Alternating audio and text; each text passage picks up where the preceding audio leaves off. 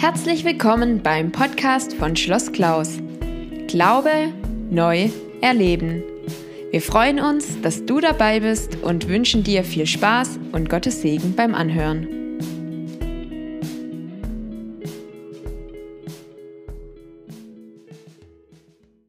Wenn jemand mich liebt, wird er sich nach meinem Wort richten.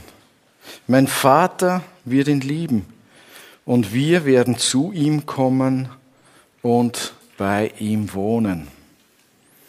Johannes 14, 23. Wir, wir, wir werden zu ihm kommen und bei ihm wohnen. Leben in seiner Gegenwart oder Leben mit Christus oder Wohngemeinschaft, WG mit Jesus. Wie funktioniert das? Und ich möchte im ersten Teil ähm, ja, so, so das nochmal aufgreifen von gestern, dieser Walter-Faktor, ne, dem ein bisschen nachgehen. Ein Teil unserer Mitarbeiter kennt da schon ein bisschen was davon. Ähm, trotzdem glaube ich, ist wichtig, dass wir da einfach uns noch ein paar Dinge durch den Kopf gehen lassen. Und im zweiten Teil dann möchte ich auch eine sehr bekannte Geschichte unter die Lupe nehmen. Auch die kennen wir gut. Nur habe ich oft das Gefühl, wir schauen sie durch die falsche Brille an. Aber lasst euch einfach mitnehmen. Wie ist es mit dieser Wohngemeinschaft, mit dieser WG mit Jesus? Jetzt schauen wir mal, ob das funktioniert. Wunderbar. Nochmals, Gottes großes Verlangen ist es, Gemeinschaft mit uns zu haben. Das muss man sich zuerst einmal auf der Zunge zergehen lassen. Ja, wir denken ja oft, die Bibel ist ein Buch voller Geschichten mit Menschen, die Sehnsucht haben nach Gott. Aber eigentlich ist es genau umgekehrt. Die Bibel ist voller Geschichten, wo uns berichtet wird, wie Gott uns nachjagt, weil er bei uns sein will, weil wir ihm davongelaufen sind. Und jetzt ist er auf dem Weg, dass er uns wieder zurückholt.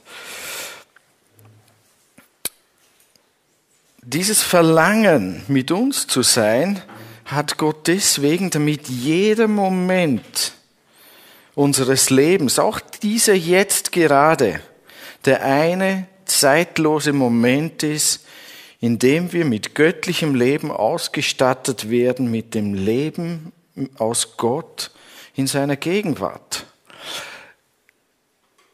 Du bist nicht alleine unterwegs. Du bist eben nicht wie der Adam, der da nur so den Finger irgendwie so halb leblos hat. Nein, es soll dieser eine Moment sein, wo wir ausgerüstet sind, weil, weil Gott das Leben uns lebendig gemacht hat.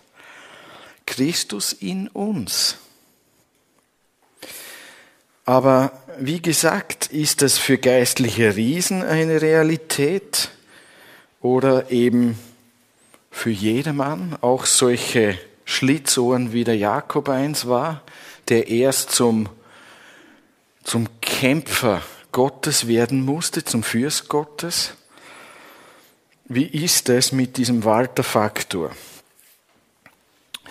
Und zunächst ein paar Herausforderungen und auch ein paar Warnschilder, denen ich nachgehen möchte. Okay? So, es, wenn Christus in uns Wohnung nimmt, oder Christus möchte das, und wenn das auch unser Verlangen ist, dann beginnt das meistens mit einem kleinen Gebet, mit einer Einladung. Und dann ist Gott da. Es ist nichts Kompliziertes. Aber Gott nimmt Wohnung. Es ist nur ein Gebet weit entfernt. Und dann beginnt das Abenteuer eines Lebens mit Gott. Eines Lebens in der Gegenwart Christi. Und es gibt Tage, da erleben wir diese Gegenwart hautnah.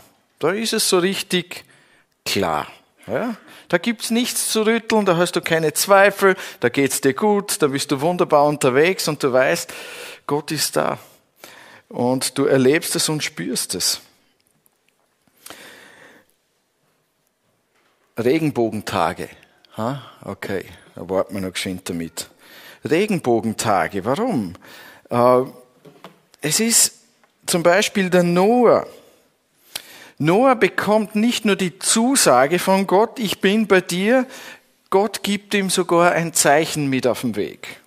So ein Regenbogen.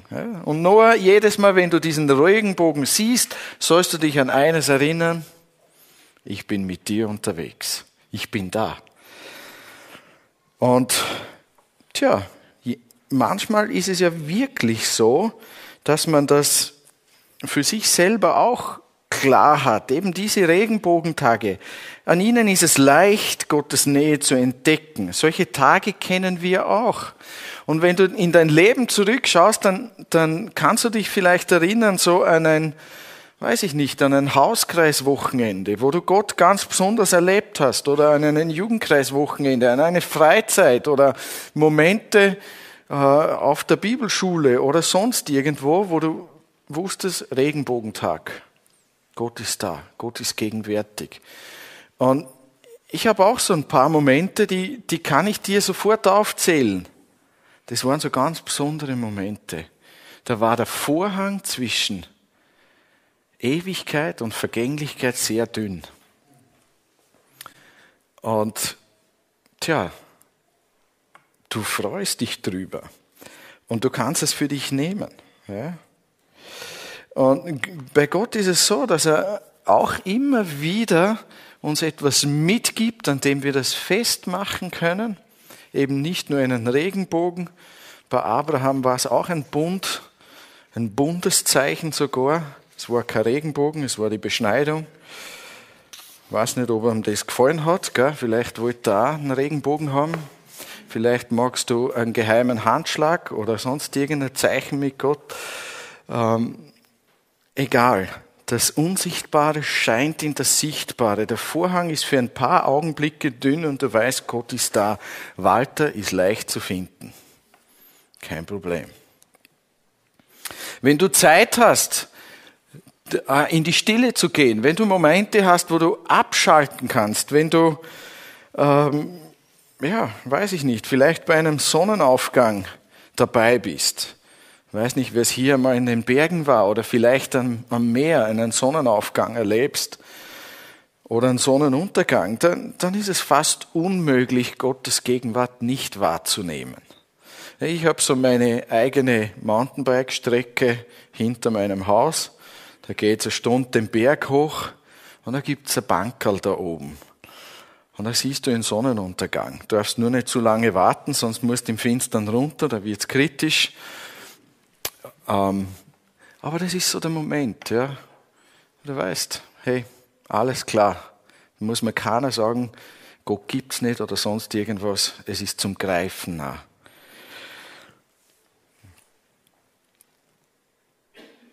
Wenn du weise bist, dann nimm diese Momente als einen Schatz und bewahre sie als Schätze auf. Denn es werden auch andere Tage kommen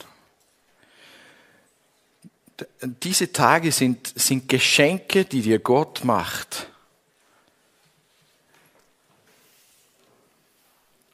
Es kommen auch gewöhnliche Tage. Und die Gefahr bei der ganzen Geschichte ist, dass wir schnell denken, dass diese Momente, diese, diese Augenblicke verdient seien. Die habe ich mir verdient. Ne? Oder äh, sie, sie widerspiegeln meine geistliche Reife boah, jetzt bin ich so reif, ne? jetzt, jetzt, jetzt kann ich Gott schon fast, ne? so wie der Mose von Angesicht zu Angesicht, gehen wir auf ein Schwarz, wir zwei, und dann leichtet mein Angesicht und dann muss ich es verhüllen, weil ich runterkomme vom Berg oder so. Nein, äh, Regenbogentage, sie sind weder verdient, noch sind sie ein Spiegel meiner geistlichen Reife. Man wird dann schnell überheblich gegenüber Menschen, die das nicht so haben. Gell? Und das ist nie die Idee hinter der ganzen Geschichte. Nein, es ist, nimm es als Schatz und bewahre es als solches auf. Ich erinnere mich gern an diese Momente, wo ich, wo ich weiß, da hat Gott Entscheidendes gesagt im Leben. Und, und manchmal sind es auch nur so die Momente, wo du dich einfach erfreut hast an seiner Gegenwart. Es ist vielleicht auch gar nichts Besonderes passiert. Du warst einfach nur ganz bei ihm und alles andere war mal weg. Ja? Nimm es als Geschenk. Aber dann gibt es ja auch die gewöhnlichen Tage. Und tja, das, das hat was damit zu tun, dass man sich, ich gehe dann später nochmal ein bisschen drauf ein, man gewöhnt sich schnell, sehr schnell an Dinge. Ja? Ähm, wenn jemand frisch zum Glauben kommt, das ist immer so erfrischend. Ja? Warum? Weil die haben irgendwie so einen Hunger nach Gott. Ja? Wenn, die, wenn die neu zum Glauben kommen, dann kannst die, ja, da, da kann passieren, was will. Die, die, die fragen nach Gott, die, die lesen die Bibel, die wollen beten. Und du denkst das schon wieder. Ne? Die, die kannst fast nicht niederkriegen, aber da, da ist dieses, dieses unbändige Verlangen und das ist was unglaublich Schönes.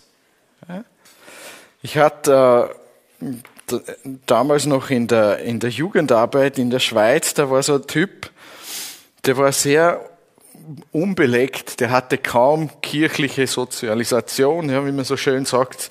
Für den war das alles neu.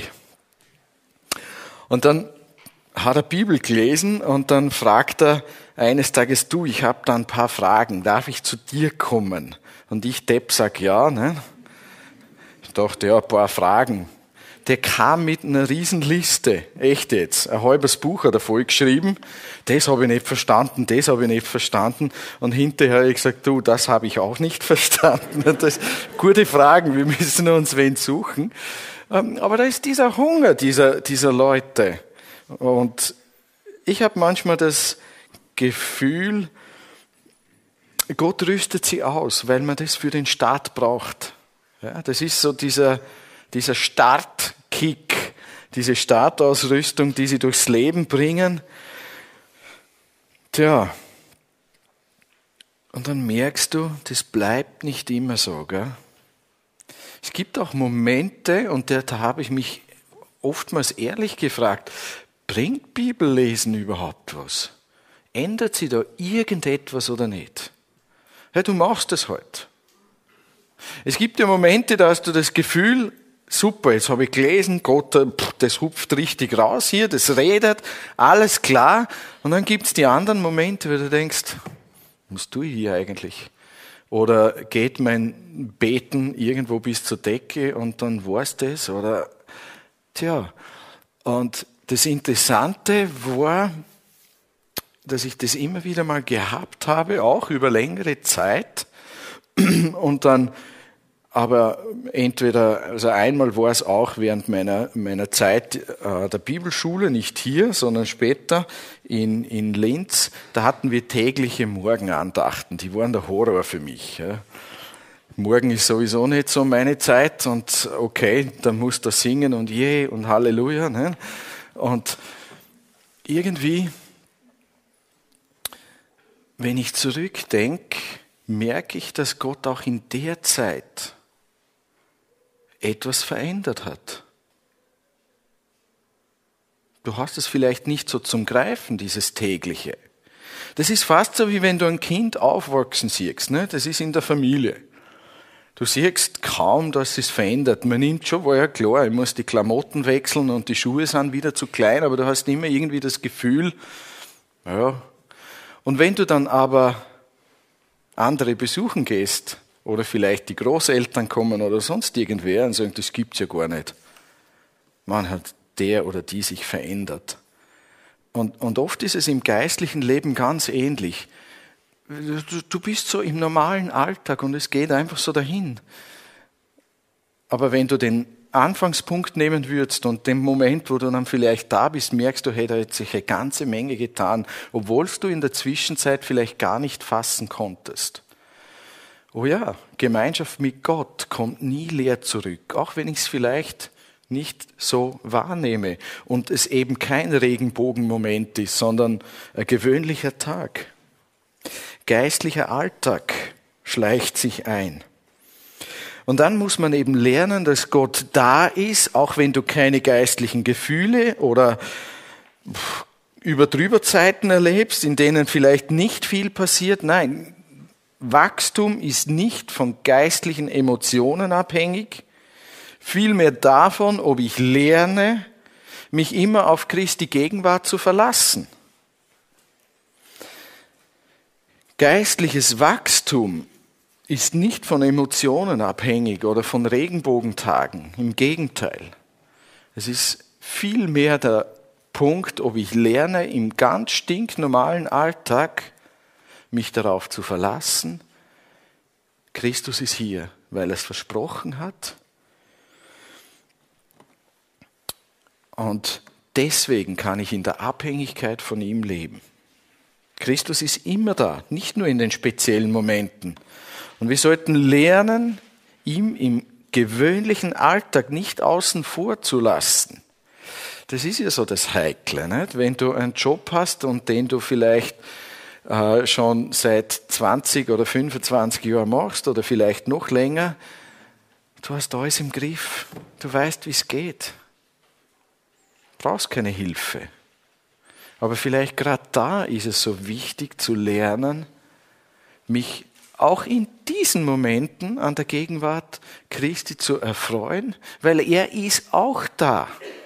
Und vielleicht ist es gerade in diesen Momenten umso wichtiger, die Augen offen zu halten und in der Abhängigkeit zu ihm bleiben. Der Walter-Faktor, ne? man nimmt ihn gar nicht wahr. So, was habe ich da geschrieben? Ja. Man kommt dann so in eine Art Grunderhaltungsmodus. Kennst du das? Ja, so einen geistlichen Grunderhaltungsmodus. Alles läuft seine Bahnen. Es sind keine Schwierigkeiten da. Es geht dir gut. Das Leben wird Routine, manchmal fast mechanisch. Man funktioniert irgendwie. Das ist auch gut. Ich meine, du kannst nicht immer auf Puls 180 dahin marschieren. Das geht nicht, das bringt dich ja um. Ja? Man braucht auch diese Durchschnaufmomente. Aber für mich eines, was damit zusammenhängt, lehrreichsten Momente war, ich war mit einer Gruppe Canyoning, war mit dem Heli Steinmassel unterwegs, ist ein Bergführer hier in der Gegend und am Abend davor frage ich, was ist das Tagesziel von morgen? Sagt er, Leute müde machen. Ich habe mir gedacht, okay, bin ich gespannt. Ja. Und dann um halb neun sind wir in den Fluss eingestiegen. Zwölf Stunden später waren wir daheim.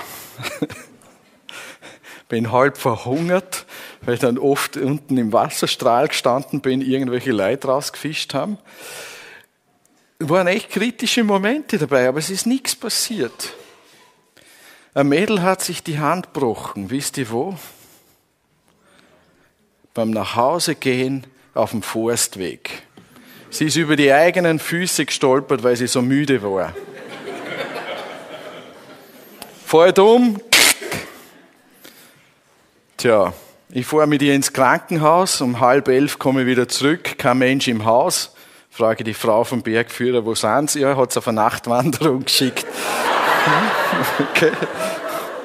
Nachts um eins waren sie da, sie waren müde. Ja, am nächsten Tag haben sie uns aus der Hand gefressen. Das war cool. Ähm, aber wieso passiert der Unfall in dem Moment? Das ist doch typisch. Ein breiter Weg, kein Hindernis. Du kannst schlafen während dem Gehen. Und meistens funktioniert. Also ich habe das im Militär erlebt. Echt, du kannst auf einem Marsch schlafen, brauchst du nur beim Rucksack vom Vordermann festhalten. Funktioniert, ja. Kannst dösen. Ähm, aber genau in den Momenten passieren dann Unfälle. Weißt du, im Grunderhaltungsmodus. Und wenn dann die Probleme auftauchen, was machst du? Die erste Reaktion? Sorgen. Die erste Reaktion ist, ich mache mir Sorgen. Die instinktive Reaktion ist dann eben nicht Gebet, das Gespräch mit Jesus, der ja eh da ist, sondern ich mache mir Sorgen, mei, wie schaffe ich die Herausforderung jetzt? Wie komme ich aus dem Problem wieder raus? Und dein erster Gedanke am Morgen geht in Richtung Last und Sorge des Tages und man vergisst, Jesus einzuladen, der da ist und sagt, teils mit mir. Wir leben in einer WG. Ich habe dir angeboten, dass du mir deine Sorgen und deine Last geben kannst. Ich will sie mit dir tragen. Wir sind gemeinsam unterwegs. Unsere Aufmerksamkeit ist nicht bei Christus, sondern irgendwo. Und diesen geistlichen Mechanismus gibt's. Du entdeckst ihn immer wieder auch in der Bibel. Richterbuch ist typisch für sowas. Und auch am Anfang vom Buch äh, Samuel, die Herausforderungen, die die Israeliten zu bewältigen hatten, sind, die, die liegen alle hinter ihnen. Das, das ist erledigt. Ihre Abhängigkeit von Gott, tja, die, naja, was brauche die? Ich weiß eh, wie der Alltag geht. Ähm, ich muss mich da nicht mehr so reinhängen weil die Herausforderungen liegen alle hinter ihnen. Der Pharao ist Geschichte. Der ist mit seiner Armee ersoffen. Die zehn guten Worte, das haut keinen mehr aus den Socken. Das sind keine News mehr. Ja, haben wir gegessen, haben wir schon gehört. Manna ist bestenfalls ein Sammlerobjekt. Ne? Schon wieder Manna. Nein, brauchen wir nicht mehr. Wir sind versorgt. Die spannenden Zeiten mit Mose und Josua sind längst vorbei. Das Land ist eingenommen. Man ist sesshaft und satt geworden. Tja, genau das ist das Problem. Ne? Wann fällt David auf die Schnauze? Hat ich fast gesagt, gell? jetzt habe ich es gesagt. Wann, wann fällt er um? dem Moment, wo er nicht mehr in den Krieg zieht. Es ist alles so okay. Ne? Es ist okay. Keine Herausforderungen mehr. Und dann steht in 1 Samuel 3, Vers 1, das Wort des Herrn war selten in jenen Tagen. Man braucht ja nicht mehr. Man weiß, wie der Alltag funktioniert. Aber interessant ist es, ist noch vorhanden. Es ist nicht weg, es ist selten, aber es ist da. Du musst schon genauer hinschauen, genauer hinhören. Der Walter-Faktor, nicht? Gewöhnliche Tage können uns von der Gegenwart Jesu abschneiden. Und wenn keine Hindernisse mehr auf uns warten, dann hat man eben selbst alles im Griff. Und dann verfällst du in diesen geistlichen Grunderhaltungsmodus. Und dann wird es vielleicht höchste Zeit, dir ein paar Herausforderungen zu suchen. Ja? Gefällt mir an dem Film Braveheart so gut. Da ist er mit, seinen, mit seiner Armee und gegenüber steht die andere Armee und sie fragen den William Wallace, und was machst du jetzt? Sagt er, ich gehe mal ein bisschen Streit suchen. Ja, da gibt's noch einige, die sind verloren da draußen. Ziemlich viele sogar. Kreislicher Grunderhaltungsmodus, na bitte, keine Herausforderungen. Die rennen uns die Bude ein momentan. Ja, brauchst nur ein bisschen nach Südosten. Du kannst auch nach Westen, an die bayerische Grenze, du hast dasselbe Problem. Keine Herausforderungen, ehrlich? Da wird es vielleicht Zeit, dass man aufwacht. Vielleicht wird es Zeit, dass einmal eine Bombe platzt. Fällt mir gerade ein, ich habe mal ein paar Mitarbeiter geweckt auf einem Zeltlager, die wollten und wollten nicht aufstehen, habe einen Schweizer Kracher reingeschmissen. Die waren hellwache. Stell dir vor, die waren da. Und manchmal braucht es sowas bei uns. Hey, es gibt so viele Gemeinden, da kriegst du die Krise keine Herausforderungen mehr, geistlicher Grunderhaltungsmodus, man erlebt Gott nimmer, es stinkt langweilig. Es gibt nichts Langweiligeres als nur dahintrotten. Ist doch furchtbar. Hauskreise, die es seit 30 Jahren gibt. Puh. Je. Ne? Vielleicht wird es Zeit, dass man sie mal teilt. Oder drittelt oder viertelt. Und wenn du nicht weißt, wie man Bibel liest, dann kauf der Hörbibel und tu die rein. Ist das so schwierig? Hast 30 Jahre zugeschaut, jetzt bist du dran. Such der Herausforderung, such da ein bisschen Streit. Komm in die Gänge. Was passiert dann? Du wirst wieder sensibel. Du sagst, uh, da lasse ich mich auf die Äste raus. Ich muss mich auf Gottes Gegenwart verlassen. Die musst du im Alltag genauso. Aber da ganz besonders. Gewöhnung ist ja was, das kennen wir aus unserem Alltag nur zu gut. Gell? Im Juli haben wir ein neues Auto gekriegt, weil die andere Schüssel ist uns unterm Hintern zusammengerost. Ja. Und dann kriegst du das neue Auto und das riecht so gut. Ne? Also es war nicht, also es war für uns neu, es war kein Neues, weil das können wir uns nicht leisten. Ja. Aber das riecht so anders. Ne? Das hat so bequeme Sitze. Wie lang geht's, bis man sich dran gewöhnt hat? Ist eigenartig, oder? Die nackte Glühbirne, die an der Decke hängt, im Eingangsbereich in deiner Wohnung, die hängt schon zehn Jahre dort. Ne? Man gewöhnt sich da, man sieht's nicht mal mehr. Es gibt geistliche Gewöhnung. Die gibt es. Und, ein, und das ist in vielerlei Hinsicht weit gefährlicher als geistliche Verderbtheit, weil geistliche Gewohnheit kommt immer subtil. Du merkst es gar nicht. Gewöhnung kommt immer so schleichend. Das zieht sich immer so gemütlich rein. Diese geistliche Gewöhnung zu bekämpfen ist wahrscheinlich eine der größten Herausforderungen, die wir zu meistern haben. Das ist der Grund, warum Paulus uns zu einer Sache mahnt. Haltet im Gedächtnis wen? Den Auferstandenen. Und der Auferstandene ist ziemlich lebendig. Den kriegst du nicht totgeklopft. Der will immer irgendwie in Aktion sein. Darum halte ihn in Gedächtnis. 2. Timotheus 2, Vers 8. Eben nicht akzeptieren, dass man im geistlichen Grunderhaltungsmodus dahin kurft. Nicht akzeptieren, dass es okay ist. Okay ist nicht okay. Okay ist so ziemlich das Schlimmste, was da passieren kann. Lieber dahin straucheln, weil die Arbeit fast über deinem Kopf zusammenschlägt oder die Herausforderung nicht weißt, wie du sie meistern sollst, weil was tust du in diesen Momenten? Sagst Jesus, jetzt musst du, weil ich habe keinen Plan, wie das funktionieren soll. Und Jesus sagt, wunderbar, auf das habe ich schon lange gewartet. Ich habe nie gesagt, dass es du machen musst. Komm, sag dir mal, wie es geht.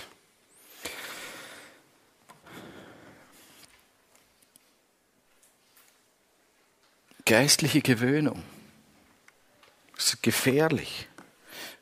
Wir kranken und leiden an einer geistlichen Aufmerksamkeitsstörung. Halte im Gedächtnis den Auferstandenen. Mit wem lebst du? Ich komme ja aus der Schweiz und dann war für mich, dass da, also ich komme nicht, in, in der Schweiz gibt es auch sehr katholische Gebiete, ähm, aber ich komme aus einem anderen Teil. Und als ich hierher kam, war so an jedem Eck ein Marterl, ne? ein Wegkreuz. Das hat auch sein Gutes. Ich will das nicht äh, lächerlich machen. Und dann gibt's überall in den, in den alten Bauernhäusern den Herrgottswinkel. Nicht? Aber weißt du, womit ich nicht zurechtkam? Da hängen überall Tote rum. Für mich war das am Anfang ganz schwer einzusortieren. Ich sagte, da hängt doch keiner mehr ich weiß schon inzwischen auch den Zugang zu schätzen. Ja, es gibt diese Momente, da brauchen wir das auch. Aber es gibt so wenige leere Kreuze oder, oder noch, noch cooler wäre äh, kein Wegkreuz, sondern ein offenes Weggrab oder so. Ne? Das wäre doch einmal was. Würde von was anderem reden.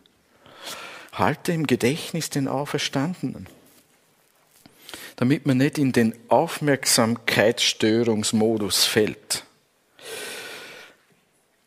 ich habe mich gefragt, wieso, wieso sind diese Bethel-Momente, diese Regenbogentage oder diese, wo, wo, ja, wieso haben wir nicht öfters so einen brennenden Busch vor der Haustür?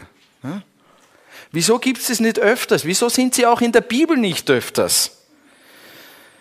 Wieso kommen diese Gottesbegegnungen nicht im 24 mal 7 Stunden Takt so? Pff. Weißt du was? Du kannst dich auch an das gewöhnen.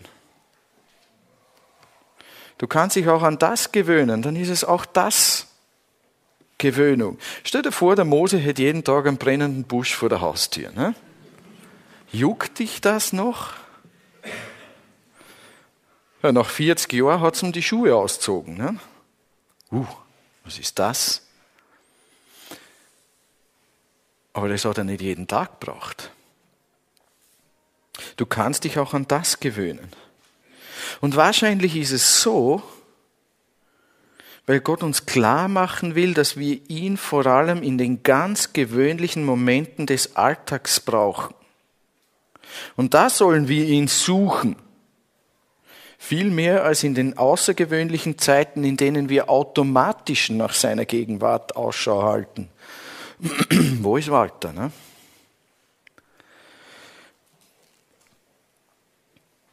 Wenn wir nur auf Special Effects Gottes reagieren würden, wäre es in etwa so, dass tja, du kannst die Kinder erziehen, nur mit einem Megafon, du schreist einfach immer nur rum hoch keiner hin. Ne? Aber wenn du mal still wirst und etwas mit deiner Frau besprechen willst, das sie nicht hören sollten, dann sind sie plötzlich ruhig. Ne? Warum? Jetzt sind sie aufmerksam, die wollen mitkriegen, was du sagst. Ja? Es könnte ja sie betreffen. Warum redet Gott nicht in außergewöhnlichen Momenten ständig. Ich glaube, weil er möchte, dass wir lernen, ihm unsere Aufmerksamkeit immer zu schenken. Auch in diesen normalen Momenten. Aber dann gibt es dann noch was. Ähm, unser Verlangen nach der Gegenwart Gottes kann ja ganz schön selektiv sein. Ne? Willst du ihn wirklich immer dabei haben? Manchmal möchten wir ihn ja gar nicht dabei haben. Da sind wir dann so auf Solo-Touren unterwegs. Ne? Dallas Willard erzählt eine sehr liebe kurze Geschichte. Ein kleines Mädchen ähm, geht in einem Moment, wo die Oma nicht auf ein Auge auf sie hat, in die, Sandkiste zum Spielen. Äh, und da kann man so schöne Schlammkuchen machen. Ne? Und sie macht halt voller Begeisterung Schlammkuchen und bringt es natürlich in die Küche für die Oma, die muss probieren. Das Problem dabei ist, sie selber ist über und über mit Dreck und Sand bedeckt und die Küche nachher auch. Ne? Und naja, die Oma wäscht sie, zieht sie um, säubert die Küche und mit einem ernsten Wort sagt sie zu zweieinhalbjährigen, darfst keine Schlammkuchen mehr machen. Ja, du darfst schon spielen gehen, aber keine Schlammkuchen mehr.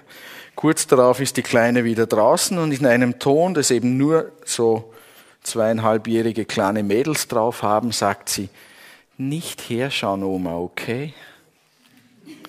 Ja, was macht sie? Hm, dreimal darfst du raten. Schlammkuchen. Ne? Wir tun ja auch immer wieder Dinge, die wir nicht tun sollten oder von denen wir zumindest wissen, dass sie Gott keine Freude machen. Und dieses, dieser Satz ist wahrscheinlich das häufigste Gebet, das Christen beten, weltweit. Nicht herschauen, Gott, okay? Das machte schon Adam, als Gott ihn fragt, wo bist du? sagt Adam, ich hörte dich umhergehen und fürchtete mich vor dir, also habe ich mich versteckt. Nicht herschauen, Gott, okay? Geistliches Versteckspiel, das führt uns aus der Gegenwart Gottes. Es führt uns weg von ihm.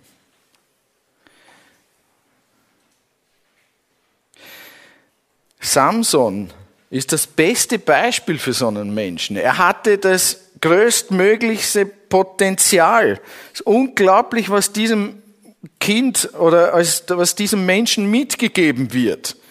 Und er wird zu einem impulsgesteuerten äh, Typen, der jedes Versprechen bricht, das er Gott gegeben hat und am Ende seines Lebens nicht einmal mehr merkt, dass Gott nicht mehr mit ihm ist. So, das waren so Walter-Faktoren, okay? Wie ist denn das jetzt aber? Wie ist, äh, oder wie lebt man denn jetzt diese WG? Und da kommen wir zu dieser bekannten Geschichte. Jesus ist im selben Haus mit zwei Schwestern, Martha und Maria. Und ich lese sie trotzdem kurz vor, weil ich denke mal, auch wenn es bekannt ist, ist es immer gut, da wieder hineinzuhören. Es ist in Lukas 10, die Verse 38 bis 42 zu finden, bis, ja, bis 42. Als sie weiterzogen, kam er in ein Dorf und eine Frau mit Namen Martha nahm ihn auf. Diese hatte eine Schwester mit Namen Maria, die setzte sich dem Herrn zu Füßen und hörte seine Worte zu.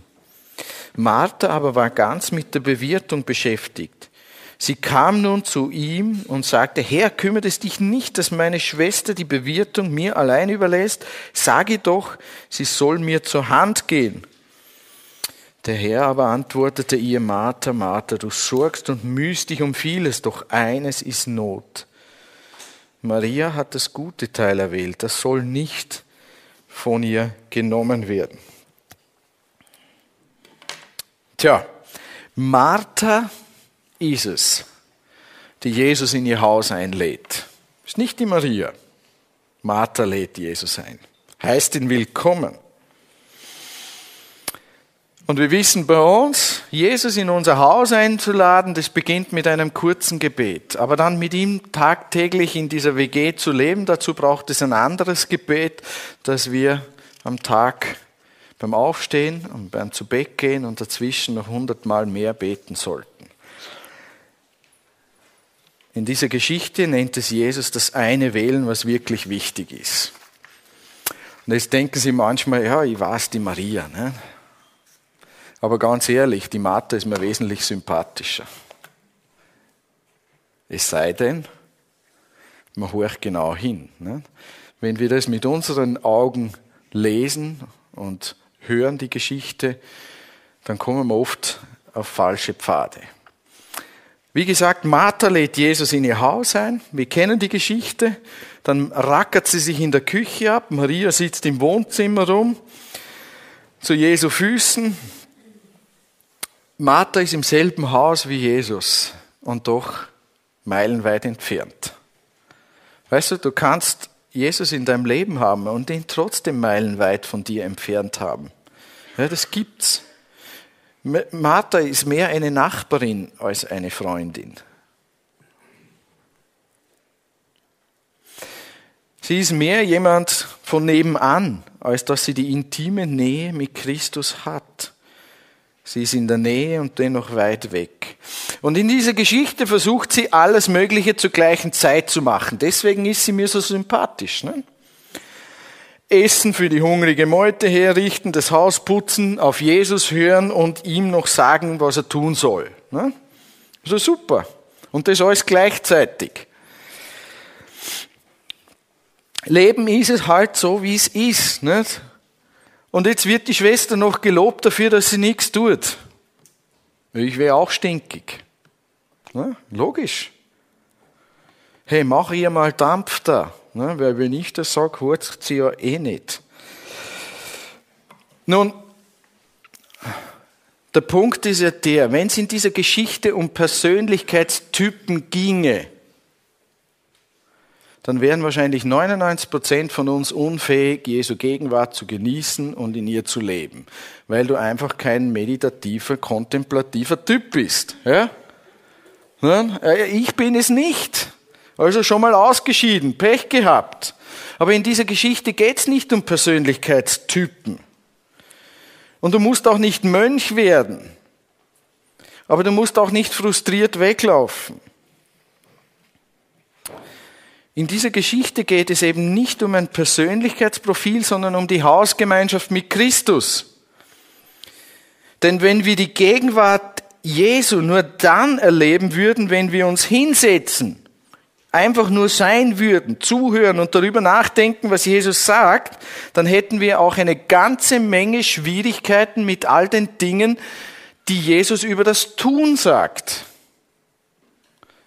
Jesus redet weit mehr über das Tun und aktiv sein als über das Rumsitzen. Und hier spricht er auch nicht über das Rumsitzen.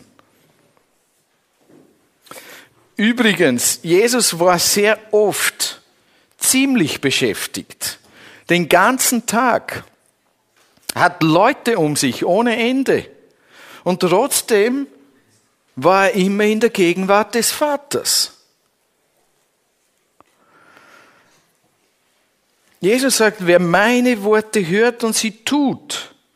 Jesus redet von Arbeitern im Weinberg und er redet von einer Ernte. Und er sagt, ich suche Arbeiter für die Ernte. Und das sind immer zu wenige. Er war ständig beschäftigt. Und eines der letzten Dinge, die er seinen Jüngern sagte, war der Missionsbefehl. Und das sollte sich als ziemlich viel Arbeit herausstellen. Übrigens sind wir immer noch nicht fertig damit, ja?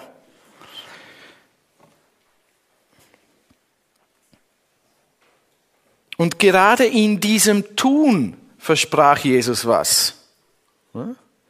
Wir sollen hingehen in alle Welt, zu Jüngern machen, sie taufen, sie lehren. Und dann sagt er was, und ich werde bei euch sein alle Tage bis ans Ende der Zeit. Also er ist in diesem Tun gegenwärtig. Also hinsetzen, ruhig sein, kontemplativ und meditieren ich will das nicht lächerlich machen. Das braucht diese Momente. Und wir werden in dieser Klausur auch noch, nehme ich einmal an, über diese Dinge, Birgit wird über diese Dinge reden mit euch. Ähm, aber es muss hier etwas anderes heißen. Maria wird gelobt, weil sie zu den Füßen Jesu sitzt. Und das ist keine Ortsbezeichnung. Das ist ein technischer Ausdruck für eine Beziehung, nämlich für die Beziehung, die ein Schüler zu seinem Rabbi hatte. Was sagt denn Paulus von sich? Ich bin aufgewachsen in Jerusalem zu Füßen, wie hieß der Typ? Gamaliels. Ja, was heißt das jetzt? Er ist von sechs Jahren als Sechsjähriger bis er 20 Jahre war, nur rumgesessen. Nein. Es heißt, dass er der Schüler dieses Gamaliels war. Das ist dieser technische Ausdruck dafür. Er sagt das in Apostelgeschichte 22, Vers 3. Da ging es um die fundamentale Entscheidung eines Jüngers, so nah wie möglich bei seinem Rabbi zu sein und alles von ihm mitzubekommen, was er tat, was er lehrte, was er sagte, wie er lebte. Er wollte werden wie der Rabbi. Das heißt, zu Füßen des Meisters sitzen. Dem so nah hinterher dackeln, dass man alles mitkriegt. Und es gab damals einen Wunsch, so ein Segen. Und er hieß, möge der Staub deines Rabbis dich bedecken. Und es meinte, dass man diesem Menschen wünschte, dass es so nah bei seinem Meister sein konnte, dass der Staub, den er beim Gehen aufwirbelte, das Gewand bedeckt von dir selber. Tja, das ist ein Bild, habe ich geschossen diesen September in Israel. Tja, wie sind da so ein Feldweg dahingegangen? Hinterher bist du über und über voller Staub, weil in einer Gruppe dahin gehst. Möge der Staub des Rabbis dich bedecken. Der Punkt war, ist folgender. Marthas Problem war, dass sie besorgt und voller Mühe war. Und es lenkte sie davon ab, bei Jesus zu sein. Sie sündigte ja nicht. Sie hat gute Dinge gemacht. Sie lud Jesus in ihr Haus ein. Sie nahm ihn auf. Sie hatte den Wunsch, bei ihm zu sein, doch dann wurde alles Mögliche wichtiger und hielt sie davon ab, wirklich bei ihm zu sein. Jesus hat ihr gar nicht gesagt, dass sie all diese Dinge tun soll. Und ich bin sicher, es wäre auch Zeit gewesen nach der Predigt. Und dann hätte Jesus gesagt, komm, jetzt machen wir den Abwasch und jetzt schauen wir, dass die Meute was zum Futtern kriegt. Ich helfe dir gern dabei. Ich habe mich gefragt, was hielt sie vom Hören ab? Was hielt sie davon ab, jetzt in diesem Moment bei ihm zu sein? Ihre Kultur? Nun, wer die, Gast, die Kultur der Gastfreundschaft im Orient kennt, weiß, was das heißt. Ich habe Jesus eingeladen. Er ist mein Gast. Ich muss ihn bewirten. Ich muss für ihn arbeiten. Ist vielleicht meine fromme Kultur. Ne? Was tust du für mich? Echt jetzt? Vielleicht war es ihr Ruf. Das aramäische Wort Mar bedeutet Herrin des Hauses. Vielleicht hat sie einen guten Ruf gehabt und war bekannt dafür, dass sie das Zepter schwingt und alles im Griff hat. Ne? Übrigens, Jesus, du bist willkommen, gell? aber es ist mein Haus, nur dass das einmal klar ist. Ne? Ihre Erziehung ich weiß es nicht. Tatsache ist, dass sie auf die falschen Stimmen hört. Und es ist ein Muster.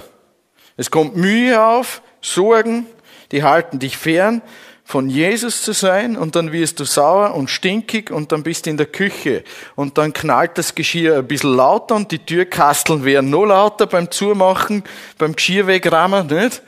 Und der Geschirrspüler fliegt auch und, na, man tut mit Nachdruck Küche aufräumen. Ne? Sie ist im gleichen Haus wie Jesus und doch meilenweit entfernt. Sie hat nur noch ihre Nöte, ihre Schwierigkeiten, ihre Probleme.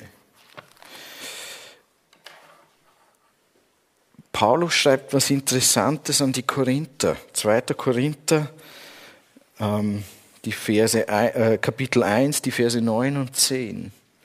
Und da schreibt er davon, dass sie äh, so viel Not hatten und so viele Schwierigkeiten äh, vor sich hatten, dass es ihre Kräfte überstieg und sie sogar am Leben verzweifelten.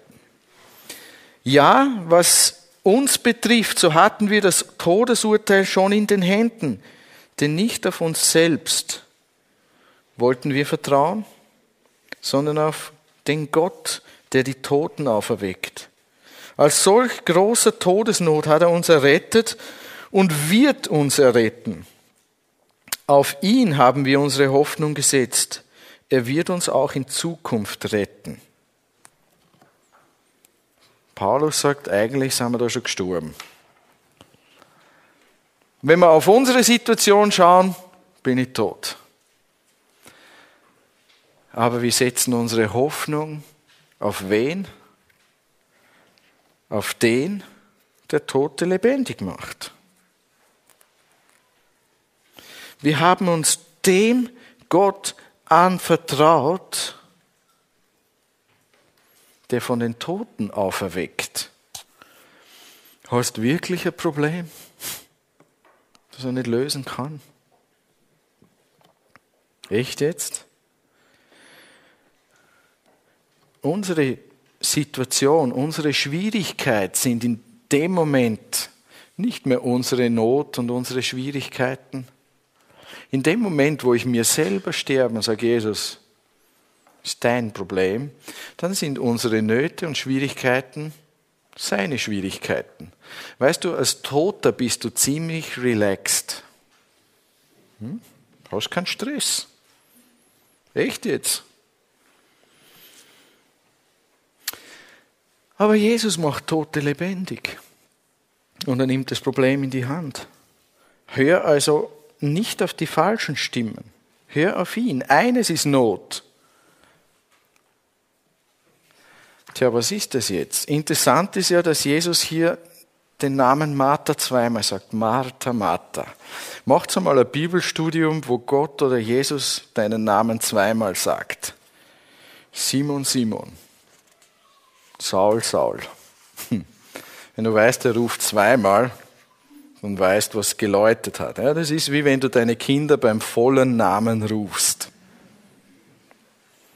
Lisa Joy Hartmann. Ne? Dann weiß ich, oh oh, das ist nimmer gut. Martha, Martha, Amen, Amen. Die eine Sache, die wirklich wichtig ist, ist in der Gegenwart Jesu zu sein, was auch immer ich tue. Das ist der Punkt. In der Gegenwart Jesus sein, was auch immer ich tue. Halte im Gedächtnis den Auferstandenen, so nah bei Jesus zu sein, dass sein Staub mich bedeckt. Und manchmal kann das bedeuten, dass man innehalten muss und einmal Ruhe geben soll und einmal hinhören soll. Und manchmal kann es bedeuten, dass Jesus sagt, so, und jetzt gehen wir los und jetzt reißen wir alles nieder. Da gibt es noch ein paar Mauern von Jericho, die stören mich. Ja? Die reiß mal ein. Jesus einladen, jeden Moment bei uns zu sein, was auch immer wir tun. Und das ist das Gegenteil von nicht herschauen, Gott, okay? Also, das ist das Gebet. Das heißt nicht Deutschland sucht den Super-Rabbi oder sowas, sondern der Staub des Rabbi. Möge der Staub des Rabbi mich heute bedecken. Also, Jesus einladen, jeden Moment bei mir zu sein, egal was ich tue. Gell? Beschäftigt, besorgt, stinkig, ein bekanntes Muster, das wir mit diesem Gebet durchbrechen können. Jesus, hier, jetzt, bei dir ganz bei dir. Möge der Staub deiner Füße mein Gewand bedecken. Bete das beim Aufstehen, beim Zubettgehen und dazwischen tausendmal wieder. Jetzt in dem Moment, Jesus. Ich möchte abschauen, wie du diese Situation meisterst. Fernsehschauen, wieso tust du es nicht mit Jesus? irgendwas wirken, ein Gespräch führen mit anderen Menschen. Wieso tust du es nicht mit Jesus? Jesus, wie würdest du das jetzt führen? Möge der Staub deiner Füße mein Gewand bedecken. Halte im Gedächtnis den Auferstandenen, weil er kann Tote lebendig machen. Und er wünscht sich nichts sehnlicher, als bei uns zu sein. Jeden Moment, in dem er es nicht ist, ist einer zu viel.